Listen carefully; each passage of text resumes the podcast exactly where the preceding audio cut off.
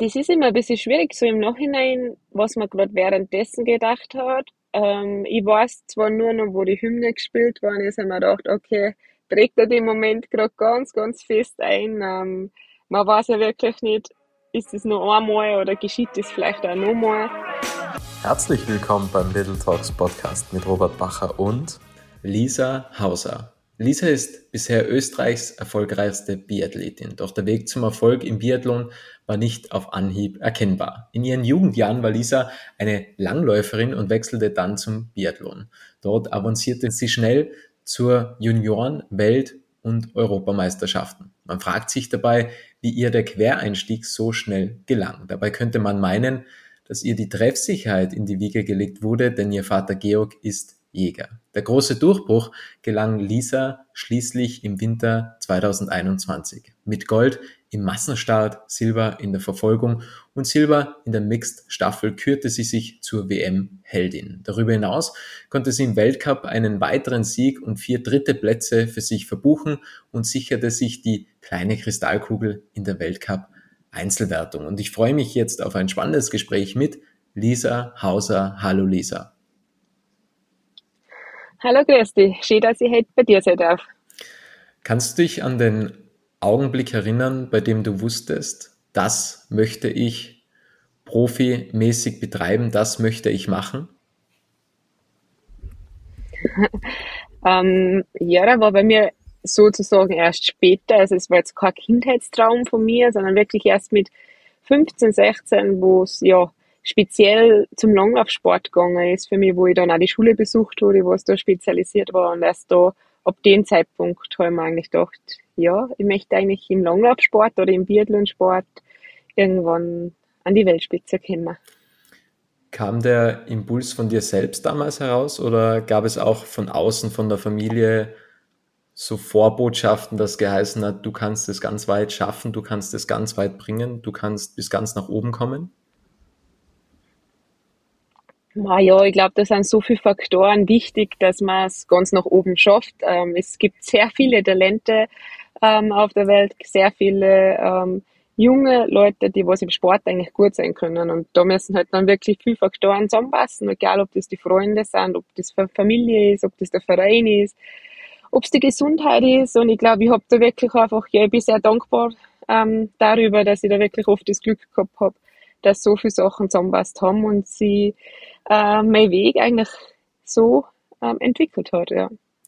Was waren die größten Rückschläge, die du damals am Anfang in deiner Kindheit, in deiner Jugendzeit hinnehmen musstest?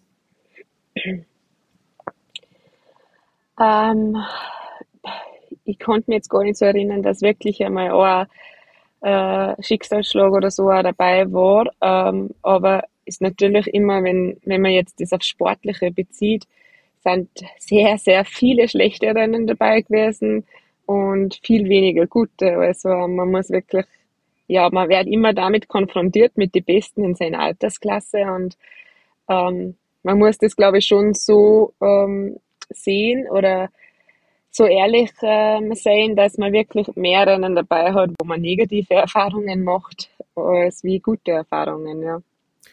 Wie schwer war damals der Umstieg vom Langlaufen zum Biathlon? Ja, es war natürlich schon ähm, spannend für mich. Es war eine Herausforderung für mich. Man wechselt ja wirklich eigentlich auch die Sportart, auch wenn ein Teil oder ein Part eigentlich ja also das Gleiche ist. Aber mit Gewehr zu langlaufen ist, ähm, man muss ein bisschen anders machen wie den normalen Langlauf und ja, ist natürlich schon irgendwo ja mit ähm, Zweifel oder ähm, mit ein bisschen Angst ähm, in Verbindung Bindung gewesen, aber im Nachhinein würde ich es auf jeden Fall wieder so machen. Es war eine große Herausforderung für mich, ähm, den Schritt zu wagen und habe es bis jetzt nie bereut. Von wem konntest du damals in der Anfangszeit im Biathlon am meisten lernen? Waren es die anderen Kinder, die was mit dir gelaufen sind? War es deine Trainerin? War es dein Umfeld, das dich damals geprägt hat? Von wem hast du damals am meisten lernen können? Hm, ich würde jetzt da vielleicht auch mehrere Leute oder Personen dazu zählen. Äh, ich glaube auch, dass die Teamkolleginnen und Kollegen da in dem Moment sehr wichtig waren. Ähm, wir waren in der Schulzeit, da sind wir von der ersten bis zur fünften Klasse zusammengefasst gewesen. Also von 15 bis 19 Jahre waren da verschiedene Athleten dabei. Ich glaube, das war sehr wichtig und auch natürlich schon dann irgendwo die Trainerin, die mir das von Anfang an im Biathlon-Sport so nahe gelegt hat oder beibracht hat, wie man es am besten macht. Und ich glaube, das sind sehr große Vorteile gewesen, die was ich dann zu der Zeit schon genossen habe und für das, dass ich ja, sehr dankbar bin im Nachhinein.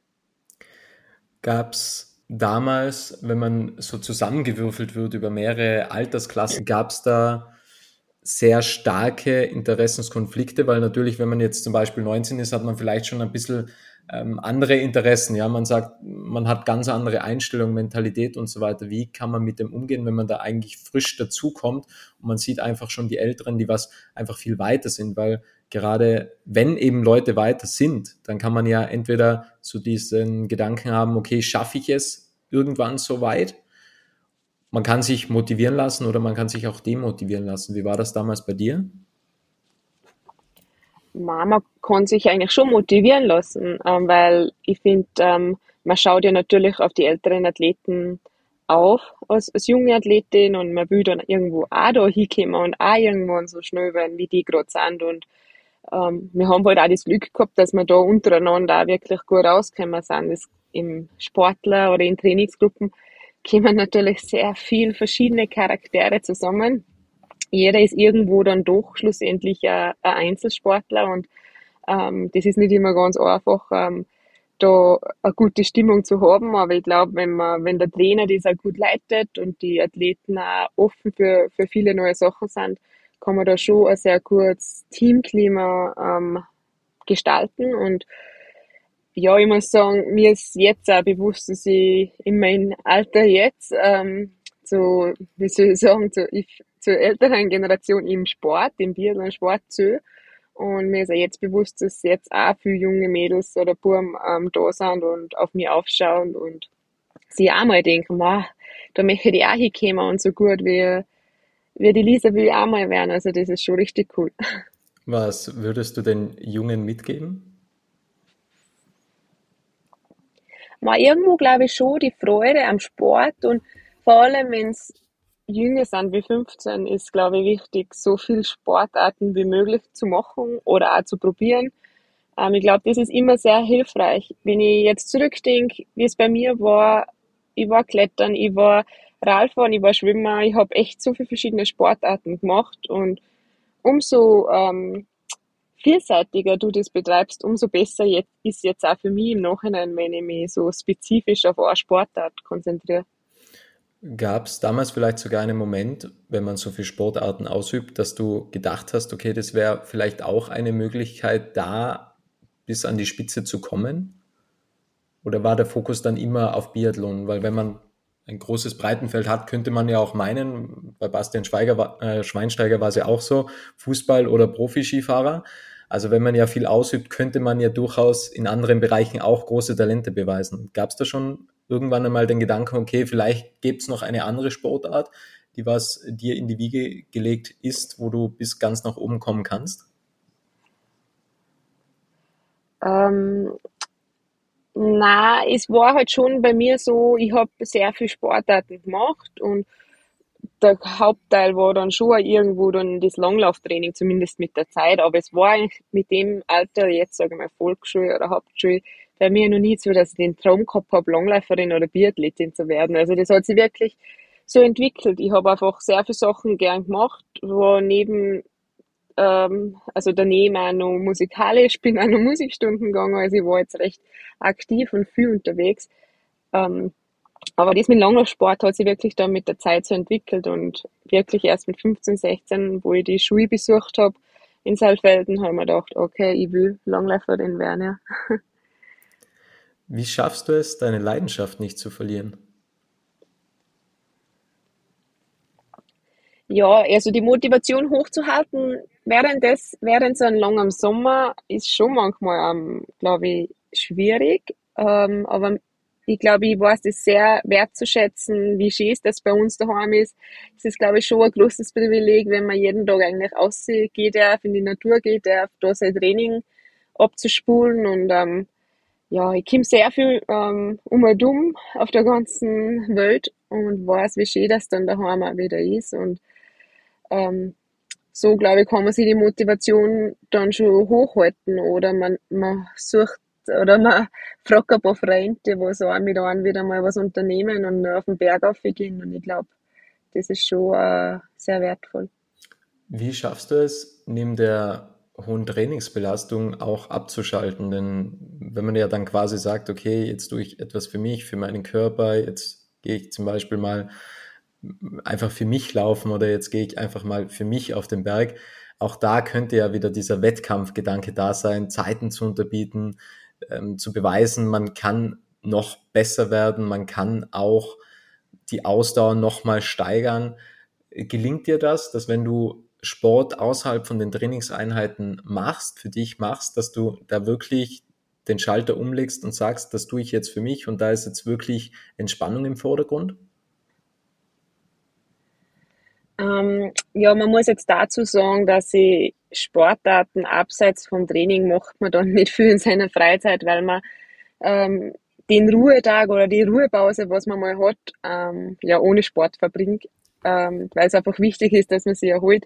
Das vergisst man hin und wieder. Man meint immer, man muss nur trainieren, trainieren, trainieren. Dabei ist eigentlich schon die Erholung ähm, genauso wichtig. Und ja, ich, habe mir hab bewusst an die Tage, wo ich sportlich auch nichts tue und die muss ich glaube ich auch sehr wertschätzen und die sind mir auch wichtig und ich weiß, wenn ich mich da gut erhole, kann ich dafür dann im Training dann wieder sozusagen mehr, mehr reinhauen. Wirst du da unruhig, wenn du einen Tag entspannst? Nein, also nach einem Tag wird man noch nicht unruhig, muss ich jetzt auch sagen. Ich habe äh, im April äh, meine Zeit dabei, wo ich echt wenig Sport mache und ähm, ja, ich, da geht's mir eigentlich auch genauso gut und weiß aber dann auch, wenn das regelmäßige kommt, also auch der Alltag mit dem Training, da ist man dann schon sehr froh. Also so immer nur in den Tag hineinleben und das auf längere Zeit, das wäre nichts für mich. Wie geht's dir im Training mit dem Ehrgeiz? Weil es gibt ja zwei Arten, sage ich, also in meiner Wahrnehmung von ProfisportlerInnen. Die einen sind sehr gut, wenn es darauf ankommt, im Wettkampf alles auf den Punkt zu bringen, die Leistung mhm. zu bringen und dafür im Training gezielter zu arbeiten und nicht immer alles bis ans Limit zu geben, sondern auch einfach mal akzeptieren, wenn es einmal nicht so gut läuft.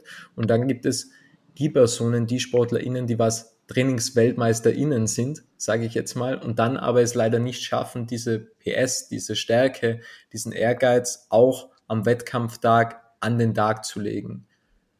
Zu welchen ja, du, zählst ja. du und was ist das Geheimnis, ja, dass es einfach Menschen schaffen, am Wettkampftag wirklich am Punkt zu sein und konzentriert zu sein und alles geben zu können und die Leistung abrufen zu können. Und warum gelingt es teilweise den Menschen nicht, dann alles zu geben während des Wettkampfes? Nein, ist jetzt so schwierig zu beantworten, wieso und warum, aber ich selber, also ich zähle mich auf jeden Fall zu Typ 1. Also ich bin wirklich, ähm, kann ich im Wettkampf viel mehr Leistung noch abrufen wie dann im Training. Also ähm, ich tue mir im Training oft relativ schwer, deswegen ist für mich persönlich der Sommer oft recht lang. Also unsere Vorbereitungszeit beginnt Anfang Mai und geht bis ja die ersten Rennen sind Ende November. Das heißt, das ist eine recht lange Zeit. Und da, die ist für mich manchmal echt schwierig, weil ich oft sehe, ah, ich habe schon wieder keine gute Leistung, ich kann nicht das Beste abrufen, die anderen laufen mir um die Ohren. Ähm, das ist mental manchmal ein bisschen schwierig zum weg, wegzustecken, sage ich mal. Ähm, aber mittlerweile mit meiner Erfahrung, mit den letzten Jahren, so wie es äh, die letzten zehn Saisonen war, ähm, traue ich mir jetzt immer so, so viel zu sagen, dass im Winter dann eh viel besser passt für mich. Also ich habe wirklich, sobald es auf Schnee geht, was vielleicht auch mein Skigefühl betrifft, das ist einfach ja so viel besser wie jetzt im Sommer auf Rollski und ähm, genau kann im Wettkampf dann wirklich einfach die Konzentration oder den Fokus so oft so extrem hochhalten, was auch bei uns natürlich am Schierstand extrem wichtig ist, dass ich da oft die besseren Leistungen abrufe wie im Training. Und also ich würde mich schon als sehr ehrgeizig bezeichnen. Also ist jetzt nicht so, dass ich das Training im Sommer irgendwie klankeln lasse oder ja, nicht einmal nicht ausgehe, sondern ich ziehe das eigentlich schon zu 100 Prozent konsequent durch. Ähm, aber es ist dann schon, dass die Leistungen bei mir, und da bin ich ja das sehr dankbar drüber, dass im Wettkampf eigentlich schon dann nochmal besser werden wie, wie im Training. Welche Erfolge kannst du während des Sommers sammeln? Wenn eine Trainingsperiode sehr, sehr lang dauert, gibt es da einfach von dir persönlich gesteckte Ziele, an denen du deinen Erfolg misst während des Sommers? Ja, also wir haben ja immer wieder so Leistungstests ähm, über den Sommer über. Das ist immer ein bisschen schwierig einzuschätzen. da bin ich selber auch nicht immer so die Beste, was jetzt so in Österreich weit ähm, die Leistungen betrifft. Äh, aber trotzdem, ich glaube, man muss sich da immer sehr viele kleine Ziele stecken. Ähm, ich kann nicht jeden Tag dran denken, ich, bei jedem Rennen will ich am Podium sein oder ich will mal ja, Medaille zu gewinnen, sondern im Sommer ähm, schuftet man ja wirklich hart und da steckt man sich dann kleine Ziele, ob man das jetzt am Skistand ist, dass man halt mal mit null durch, also mit null Fehlern durchkommt oder ob das heute mal auf, bei der Skating-Technik auf Roller der Stockeinsatz ist oder das sind immer, ja, das sind wirklich kleine Ziele, was man sich so stecken muss und irgendwann ähm, im Winter hoffentlich dann ähm, kann man alle kleinen Ziele, die was man im Sommer erreicht hat, zusammenfügen und es passt alles an einen Tag zusammen. Das war natürlich der Optimalfall. Wenn wir nochmals in das Jahr 2021 zurückblicken, welches eine Wort verbindest du mit diesem grandiosen Jahr von dir? Einmalig, würde ich sagen. Ja, war einfach wirklich eine einmalige Saison und ein Rennen für mich und natürlich auch mit den Medaillen war schon richtig cool. Ja richtig einmalig heute. wie war das Gefühl, wie waren die Gedanken, als du damals die Medaillen entgegengenommen hast? Was hast du dann gedacht? Ähm, das ist immer ein bisschen schwierig, so im Nachhinein, was man gerade währenddessen gedacht hat. Ähm, ich weiß zwar nur noch, wo die Hymne gespielt worden ist, habe mir gedacht, okay, trägt er den Moment gerade ganz, ganz fest ein. Ähm, man weiß ja wirklich nicht, ist es noch einmal oder geschieht es vielleicht auch nochmal, aber den Moment jetzt gerade fest in Erinnerung behalten. Was hast du, äh, gibt es, gab es einen Moment, wo du gedacht hast, das war's? Also, weil wenn du sagst, okay, das könnte durchaus einmalig sein, könnte man ja vorausblicken und sich denken, okay, die nächste Saison, die kommt bestimmt. Aber was kommt dann? Weil im Endeffekt, wenn man so viel erreicht hat, könnte man auch ein Gefühl der Leere auf einmal entwickeln, weil man sich denkt, komme ich da jemals wieder hin? Das ist natürlich schon schwierig. Man hat natürlich jetzt so bei mir schon sehr viele Sachen schon erreicht oder Ziele erreicht, die was man sich irgendwann mal gesteckt hat. Ob das Stockholplätze sind, ob das Medaillen sind. Ähm, aber ich glaube, ein ehrgeiziger Sportler hat trotzdem irgendwo mal nicht genug ähm, und will dann nur einmal mehr, der will vielleicht nur mehr Medaillen, nur mehr Podestplätze. Ähm, einfach, und ich glaube, das Wichtige ist, oder das Bessere ist eigentlich noch, ähm, man will das Gefühl wieder haben, wenn man dort oben steht, weil es ist einfach so, ja, es sind so viele Emotionen da mit dem Spiel und wenn man das mal erlebt hat, weiß man, wie schön das war und ich glaube, das will man wieder erleben.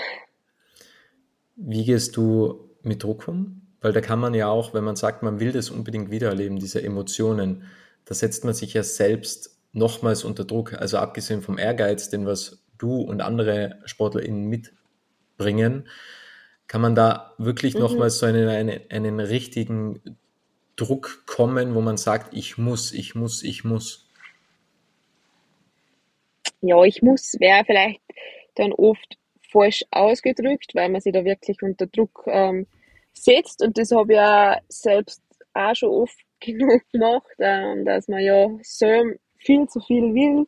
Egal, ob das jetzt bei irgendeiner Weltmeisterschaft, also bei einem wichtigen Rennen war oder ob das, ja, keine Ahnung, der Heimweltcup bei uns in Hochfilzen ist, da will man ja auch irgendwo immer das, das bestmögliche äh, oder die bestmögliche Leistung zeigen. Und man lernt natürlich schon daraus, dass das immer, dass man ich muss irgendwo der schlechte Weg ist. Ähm, man probiert das natürlich zu ändern, aber es ist halt manchmal einfach gar nicht so einfach. Ähm, es ist immer leichter gesagt als wie du, dass man sagt, man kann das locker sehen, aber irgendwo will man ja trotzdem. Und wenn man zu viel will, hat es meistens nicht mehr funktioniert.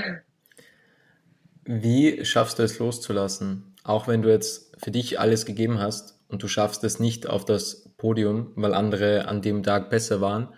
Wie gelingt es dir loszulassen und zu akzeptieren, es gibt andere, die was an dem Tag einfach eine bessere Performance, eine bessere Leistung gebracht haben als ich? Ähm, ja, manchmal kann man das, glaube ich, schon mit sich selbst so reflektieren, dass man sagt, okay, ich habe halt das alles rausgeholt, was gegangen ist. Ich habe vielleicht 0-0 geschossen. Und ich kann mich da jetzt auch zum Beispiel an ein Beispiel erinnern. Ähm, es war Peking Olympiade und ich habe im Sprint äh, mit zweimal Schießen eigentlich nur 0 geschossen und bin für mich wirklich gut gelaufen. Aber es hat an dem Tag trotzdem nur für den vierten Platz gereicht, weil einfach drei andere ähm, Athletinnen an dem Tag eine bessere Leistung abgerufen haben. Ähm, und das habe ich irgendwo akzeptieren müssen. Und das war für mich, für mich von Anfang an klar, hey, ich habe das Bestmögliche rausgeholt, was ich an dem Tag machen habe Kind und es hat trotzdem nicht gereicht. Und deswegen war für mich der vierte Platz da drüben eigentlich jetzt keine Niederlage, sondern eigentlich schon eine Leistung, mit der ich zufrieden war. Und wenn ich das so immer mal nicht so schaffe nach den Rennen, kommt natürlich auch manchmal vor, dann ist schon irgendwo mein Freund oder so, ähm, der was dann sagt, hey, es war ja trotzdem richtig gut und du kannst zufrieden sein. Und ähm, das Rennen war gut oder finde zumindest ähm, Abschnitte oder Teile vom Rennen, die was trotzdem gut waren, auch wenn das Resultat vielleicht nicht so passt hat. Wann würdest du sagen, ist etwas eine wirkliche, eine richtige Niederlage? Weil wenn man ja quasi alles gibt und man schafft es zum Beispiel nicht auf das Podium und man lässt los und sagt, okay, es gibt einfach Menschen, die was, Athletinnen, die was an diesem Tag besser waren und man lässt es los und man akzeptiert das, ist es so gesehen keine Niederlage, weil man alles gegeben hat. Ist es eine Niederlage, wenn man weiß, dass man mehr geben hätte können und man hat es nicht getan? Ähm, ja, es ist natürlich bei uns jetzt auf der Loipe hat man auch nicht immer den gleichen Tag. Manchmal kann man mehr All-Out gehen, wenn man so sagt, oder manchmal kann der Körper nicht so an die Grenze gehen. Aber was vor allem bei uns schon der Fall ist, was die Schießen betrifft, ähm, muss man schon sagen, gibt natürlich schon, ist auch manchmal der Wind schuld, dass man vielleicht einen, einen Fehler schießt. Aber oft ist es halt schon die eigene Konzentration oder ja, das eigenes Verschulden, sage ich mal, dass man einen Fehler am Schießstand macht und deswegen eine Strafe unterlaufen muss. Und ich glaube, das ist dann schon ein Punkt, wo man im Nachhinein sagen kann, okay, ähm, das muss ich das nächste Mal besser machen. Ähm, an dem muss ich arbeiten und das darf vielleicht auch nicht mehr passieren. Wie schaffst du es, die Konzentration beim Schießen hochzuhalten? Vor allem, wenn der Puls ja sehr, sehr hoch ist. Ähm, wie gelingt es, oh. so schnell den Puls wieder runterzubekommen und wirklich konzentriert zu sein? Weil ich glaube, dass es da wirklich darum geht, jeden Schuss neu zu fokussieren und nicht zu denken, okay, was passiert beim zweiten, beim dritten, beim vierten, beim fünften und was kommt dann noch alles, sondern wirklich im Moment zu sein. Ja, es ist schon sehr wichtig. Also man muss wirklich von Schuss zu Schuss was denken, weil wenn ich beim dritten Schuss oder beim dritten Treffer denke, okay, das ist eine gute Serie, da gehe ich mit Null halt weg, dann kannst du sicher sein, dass der fünfte ein Fehler ist. das ist so ein bisschen der Klass, das klassische Beispiel, was bei uns im Biathlon oft passiert, wenn der Kopf viel, zu viel ähm, zu denken beginnt und genau, es ist immer, man muss wirklich eigentlich den Moment gerade jetzt, ähm, auf dem muss man sich fokussieren und nicht, was drumherum ist oder was vorher war oder was nachher war. Und das ist ja sehr schwierig, gelingt natürlich auch nicht bei jedem Wettkampf, bei jeder Schießeinlage. Das ist natürlich auch irgendwo unterschiedlich. Aber man muss halt im Sommer dann auch schon daran arbeiten, dass man sagt, okay, man nimmt sich eine Serie von zig Serien raus. Also wir schießen ja sehr, sehr viel im Sommer. Das, ähm, und man nimmt sich da eine Serie raus und sagt, okay, das ist jetzt die Serie, die schieße ich bei irgendeiner Weltmeisterschaft beim vierten Schießen. Und ähm, die ist jetzt die wichtigste sozusagen. Und da kann man sich selber mal ein bisschen Druck machen. Ähm, auch das im Sommer, das ist jetzt nur im Training und das im Winter dann hoffentlich gelingt. arbeitest du da auch mit Atemübungen, dass du quasi noch fokussierter sein kannst im Moment? Ähm, arbeite ich jetzt nicht so direkt. Ähm, natürlich ist die Atmung bei uns während dem Schießen schon sehr, sehr wichtig. Man, jeder hat da seinen Rhythmus oder seine Technik, wie viel er ausatmet, einatmet. Wir halten ja während dem Schuss dann auch die Atmung kurz an, dass wir wirklich ganz ruhig sind bei der Schussabgabe. Ähm, genau, aber das ist eigentlich eine erlernte Technik, die kann man auch umlernen, natürlich schon mit viel Arbeit verbunden. Ähm, aber da ist jeder ein bisschen individuell und im Sommer wird das natürlich viel geübt. Wofür bist du dankbar in deinem Leben? Du hast viel erlebt, du hast viel gesehen, du hast viel erreicht. Was sind deine Dinge, deine Metriken, wo du sagst, okay, dafür bin ich einfach dankbar, dass ich das habe in meinem Leben? Mm, ich glaube schon für meine Menschen rundherum um mich, ob das jetzt Familie ist, ob das Freunde sind, ähm, ist es, ob das mein Freund ist vor allem, der kommt natürlich jetzt am meisten dran. Ähm, ich spüre sie natürlich sehr viel um meinen Sport ab ähm, und ich habe wirklich das Glück, dass die Menschen rund um mich das voll akzeptieren ähm, und mich da unterstützen. Egal, ob das jetzt ist, äh, wenn ich nicht daheim bin oder wenn sie wissen, ich kann nicht bei jeder Familienfeier dabei sein oder meine Freunde, was im Winter wirklich sehr, sehr wenig sich bis gar nicht fast, ähm, die akzeptieren das dann voll und wenn ich im April wieder mal dabei bin, nehmen sie mich wieder auf, wie wenn, wenn ich nie eine Zeit verpasst hätte.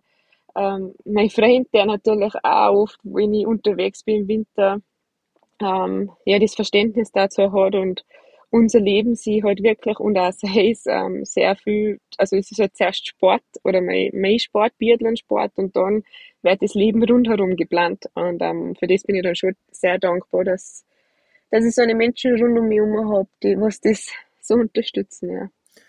Hast du schon einmal das Gefühl gehabt, jetzt wird alles zu viel? Weil wenn man, natürlich, wenn man ein Umfeld hat, das dein Leben unterstützt und du bist ganze Zeit unterwegs und musst Leistungen bringen, dann könnte ja irgendwann der Gedanke kommen, jetzt wird mir alles zu viel. Vor allem, es gibt ja auch noch die Medien. Also wir haben ja vorhin über den Druck von innen gesprochen und es gibt ja auch noch den Druck von außen, medialen Druck. Man muss präsent sein, man muss Leistungen bringen, es gibt viele Erwartungen. Hast du schon einmal ja, das Gefühl ja. gehabt? Ähm, ja, manchmal denkt man, oder so gesehen öfter, dass man denkt, wow, es ist alles ein bisschen viel. Aber letztes Jahr war dann schon ein bisschen schwierige Vorbereitung für mich. Ich war gesundheitlich nie wirklich so auf der Höhe.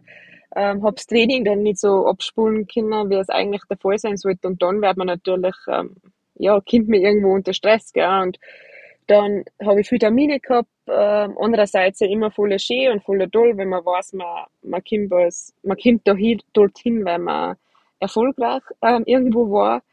Ähm, aber es ist natürlich dann, man soll ein Training machen, es sind Termine, dann irgendwo willst du vielleicht mit Freunden auch noch was machen.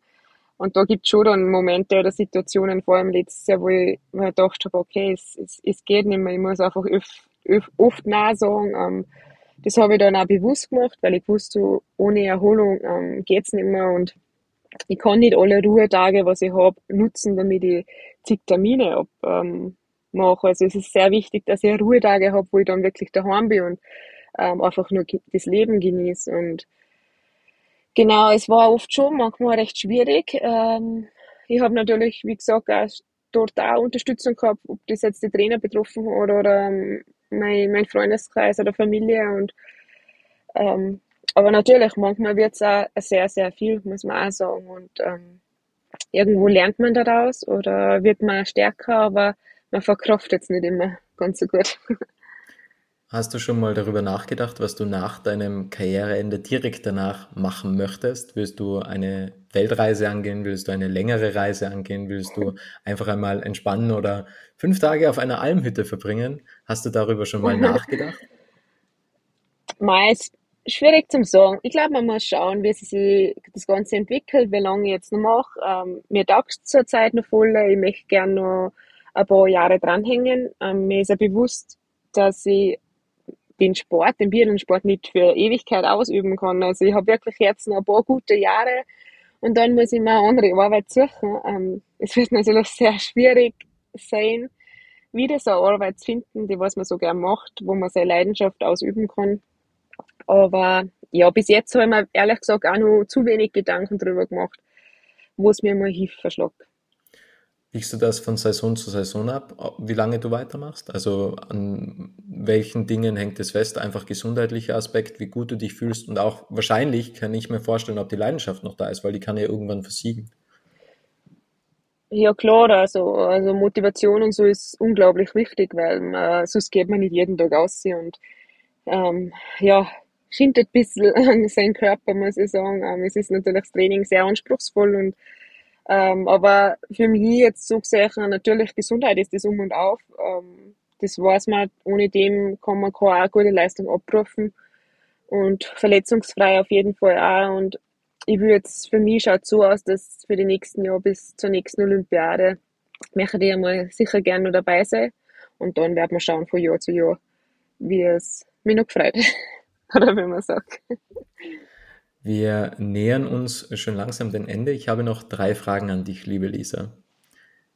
Mhm. Die erste Frage ist, welche Leidenschaft gehst du abseits vom Sport nach? Also gibt es da vielleicht noch eine ganz andere Leidenschaft, wo du sagst, zum Beispiel malen oder, ähm, oder Sudoku spielen oder mathematische Rätsel lösen? Gibt es da abseits noch Leidenschaften? Weil äh, wir haben ja gerade ja. darüber gesprochen, ja, man muss ja auch nach der Karriere wieder etwas finden, wo man dafür brennt.